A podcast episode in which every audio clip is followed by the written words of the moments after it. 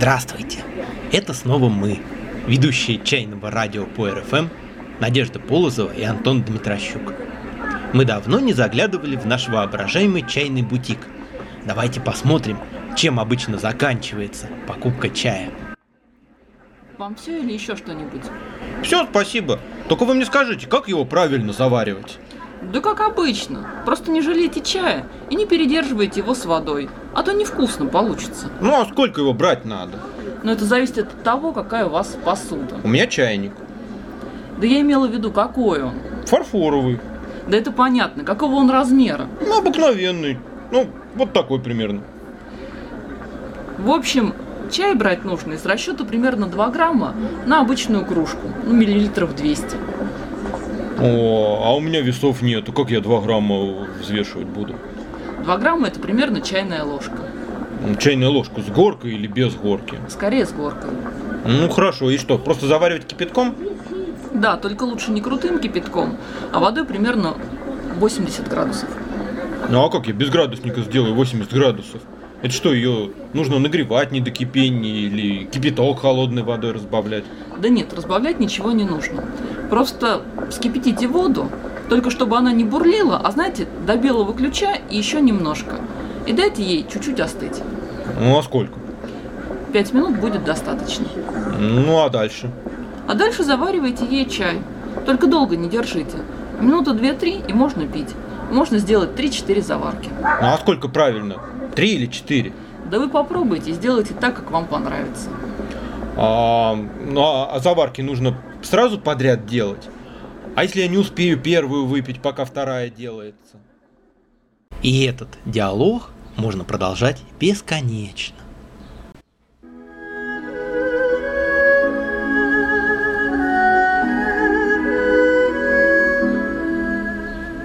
Добрый вечер, друзья! В эфире радио по РФМ.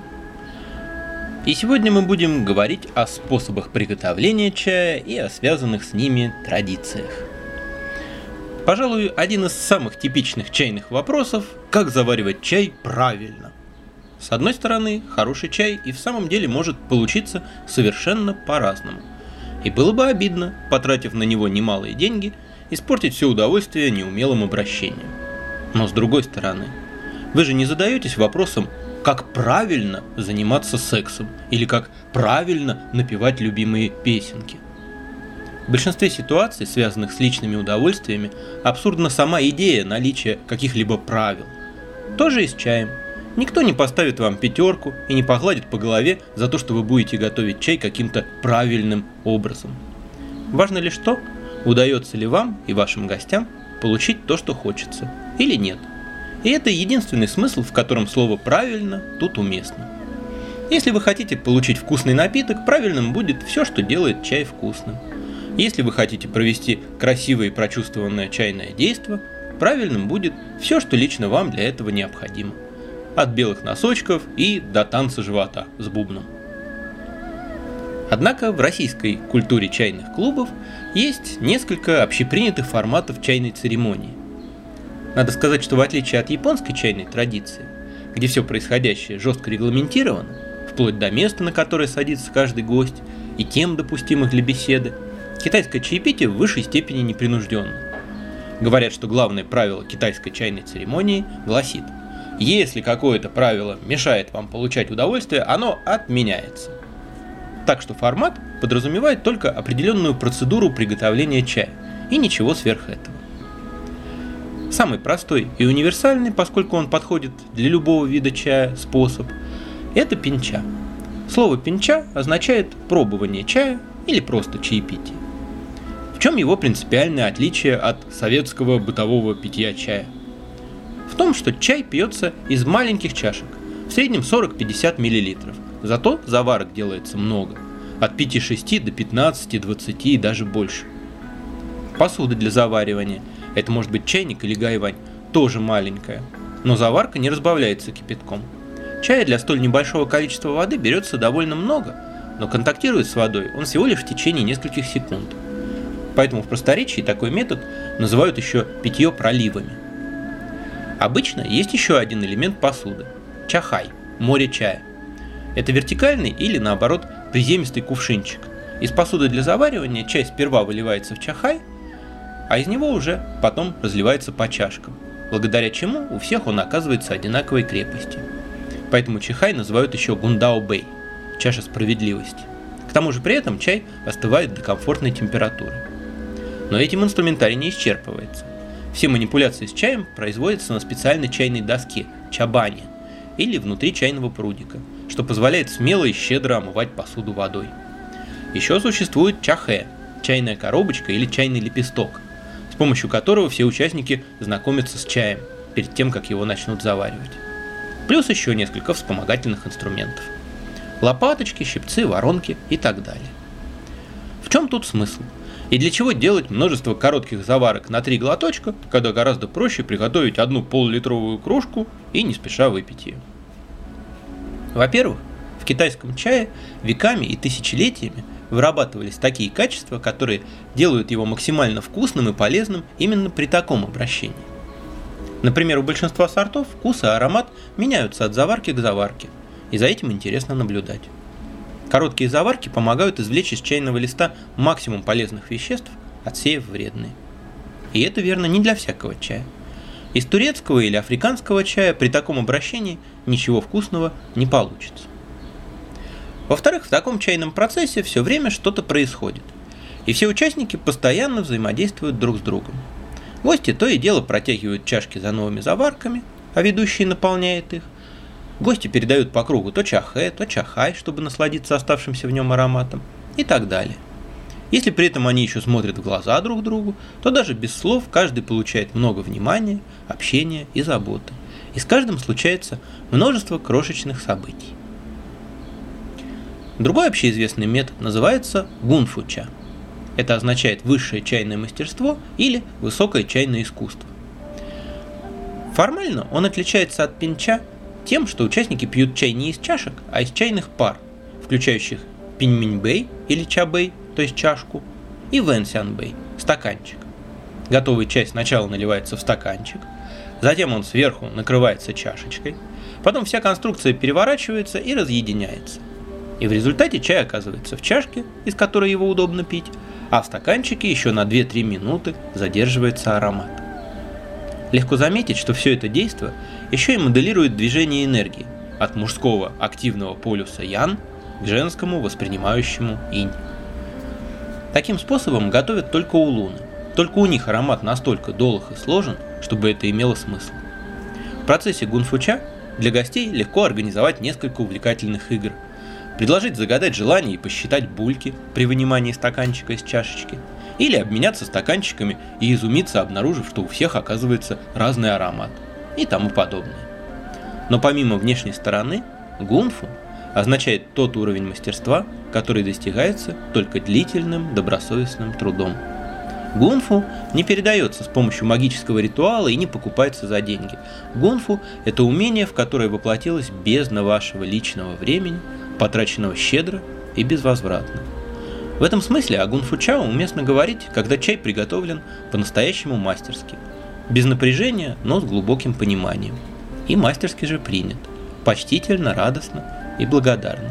Так что дело тут не в игре со стаканчиками. И, наконец, есть еще варка чая на открытом огне, которую принято называть методом Луюя. Правда, во времена Луюя, автора чайного канона, 12 веков назад, не было ни стеклянных чайников, ни газовых горелок, да и сам чай был иным – Роднит современную варку с тем способом, который описал Луюй, внимательное наблюдение за нагревающейся водой. По достижении определенной стадии часть воды забирают, а по окончании второго этапа возвращают вновь. Это помогает сохранить молодость свежей воды в воде кипяченой. И, наконец, когда вода почти готова закипеть, мне щипцами раскручивают воронку и в эту воронку бросают чай. После этого огонь выключают и ждут, пока чай не начнет падать на дно а в некоторых случаях пока не осядет полностью. Потом разливают по чашкам и пьют. На каждом этапе варка чая представляет собой увлекательное зрелище. Но в то же время она требует от участников умения спокойно ждать, не теряя контакта с происходящим. Для варки хорошо подходят пуэры, красные и черные чаи. Можно варить белые, желтые чаи, некоторые из зеленых, но это требует навык. Гораздо хуже этот способ подходит для большинства улунов, хотя исключения есть и тут. Все это церемониальные способы, в которых важен не только напиток, но и действо, в которое превращается его приготовление и употребление. Понятно, что в повседневной китайской жизни процедура может быть намного проще. Хотя было бы ошибкой считать обилие непривычных предметов и действий излишеством и данью эстетики и ритуалу. Думаю, каждый любитель китайского чая согласится, что, к примеру, чебань не усложняет, а наоборот здорово упрощает жизнь. Пожалуй, самый минималистический вариант – пить чай прямо из гайвани, в который его заваривают, через край, слегка сдвинув крышку. Это очень старый и в этом смысле традиционный способ. Но тут уж, конечно, ни о какой церемонии говорить не приходится. А с другой стороны, есть и более сложные способы приготовления чая, чем классические клубные форматы. Например, разные виды чайного балета, шоу, устраиваемое для туристов. Или чайный ритуал УВО, в котором принимают участие 15 человек. Пятеро садятся за чайные столы, поставленные в круг лицом друг к другу, и каждый делает три заварки, по три чашки. Чай у всех один и тот же. Две чашки каждой заварки достаются гостям, а третью мастер передает мастеру соседу слева – и таким образом никто не пьет тот чай, который делает сам. После третьей заварки пятеро мастеров встают и превращаются в гостей, а на их места садятся пятеро следующих. И так повторяется трижды. Это необыкновенно красивый ритуал, рождающий исключительное чувство любви и сопричастности.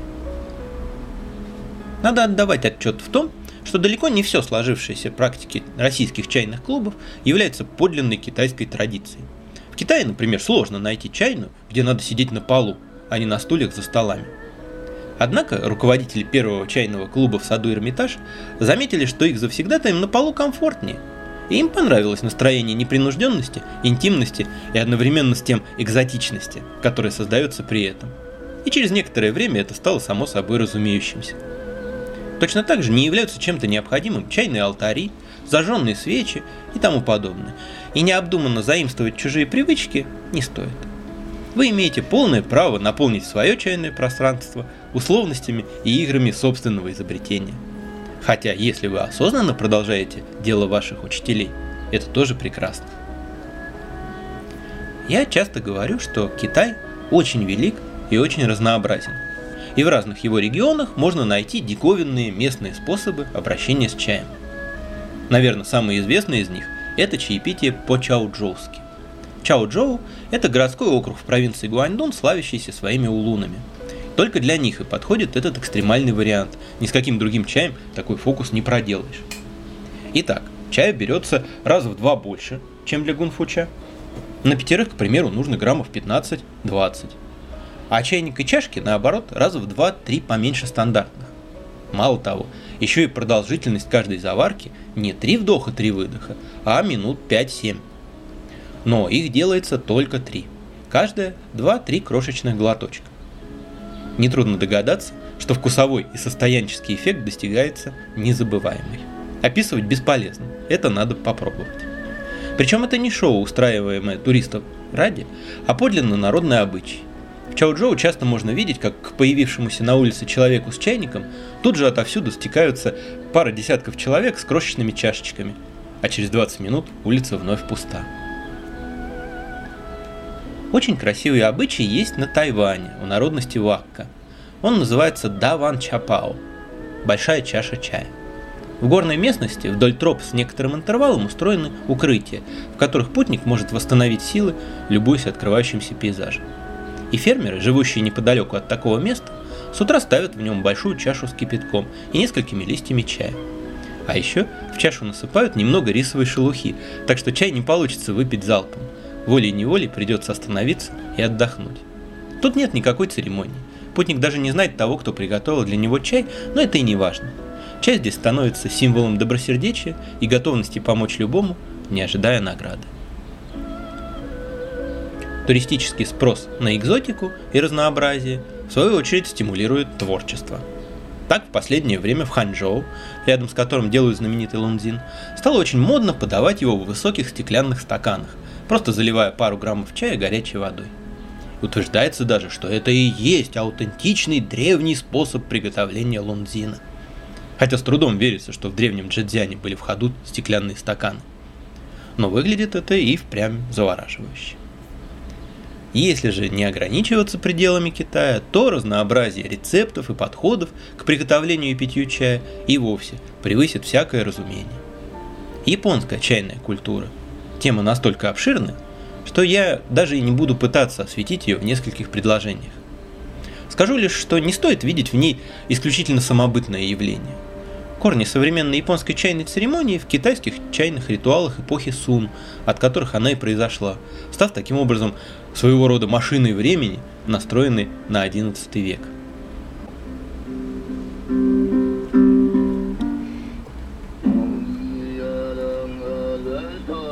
Чай давно стал неотъемлемой частью жизни тибетцев.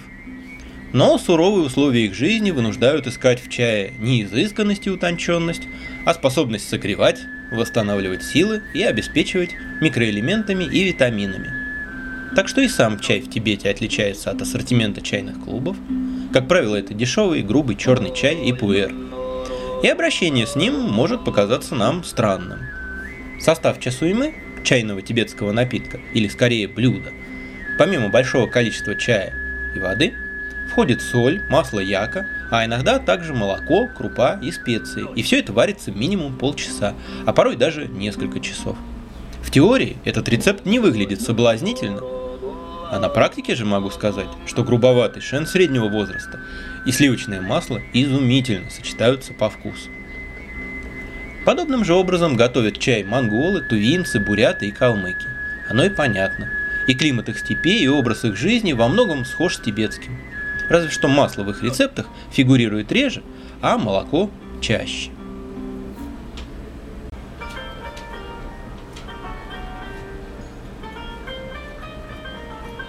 А вот турки и арабы страстно любят красный чай.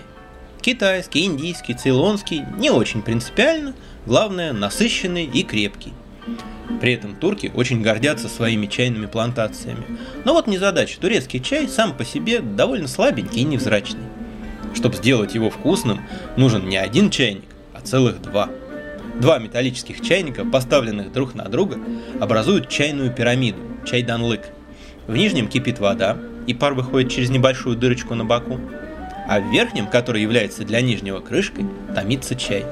Через полчаса получается очень даже ничего. А еще восхитительны турецкие чайные стаканы, армуды. Они очень красивы и при этом безупречно функциональны. Турки любят горячий чай, и чтобы сохранять тепло, стакан имеет округлую нижнюю часть и более узкую верхнюю. Но такой стакан было бы неудобно держать и поэтому в самом верху он вновь расширяется. За этот венчик его и берут. А все в целом похоже на начинающую распускаться розу.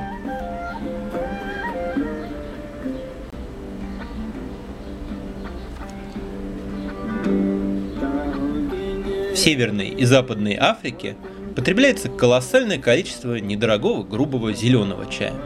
И неудивительно, для сенегальской Аттаи на один чайничек вместимостью 200 мл потребуется 30, а то и все 50 граммов чая. И столько же сахара. Это для начала. Когда смесь чая и сахара с водой закипит, ее разливают с большой высоты по маленьким стеклянным стаканчикам, а из них обратно в чайник, до тех пор, пока не образуется густая пена. Тогда можно пить. Пока гости наслаждаются первой заваркой, готовится вторая. В чайник доливают воду, добавляют вдвое больше сахара, чем в первый раз, и здоровенный пучок мяты. В третий раз мяты и сахара будет еще больше. В Сенегале говорят «оттая как дружба, чем дальше, тем слаще». Сенегальцы – главные африканские экстремалы.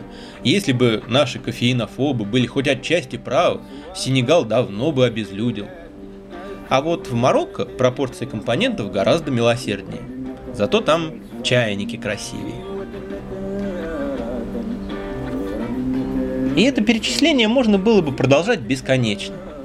Но я надеюсь, что сказанного вам достаточно, чтобы понять, с чаем можно реализовать самые безумные фантазии. Чем больше вы будете пробовать, чем больше вы будете экспериментировать, тем лучше вы будете чувствовать, как для вас правильно. Весь вечер в нашей студии звучала музыка разных чайных народов. А напоследок я хочу предложить вам творчество нашего земляка, который, правда, давно живет в Германии. Основатель кафедры звуковой микрохирургии Владисвар Надишана мало того, что берется играть на инструментах, давно существующих только в виде музейных экспонатов, он с легкостью превращает музыкальный инструмент все способное звучать и создает прекрасную музыку с помощью пластиковых бутылок и шлангов от пылесоса. А еще он выдумал древний кужебар, никогда не существовавшую страну с населением, музыкальной и изобразительной культурой и его немецкие поклонники часто обращаются к нему с просьбой организовать тур в те места, на территории которых располагался древний Кужебар. Так что, если вам удастся когда-нибудь приготовить ни на что не похожий чай, то очень может быть, что вы просто вспомнили древний кужебарский рецепт. До новых встреч, древние кужебарцы, и всего вам чайного.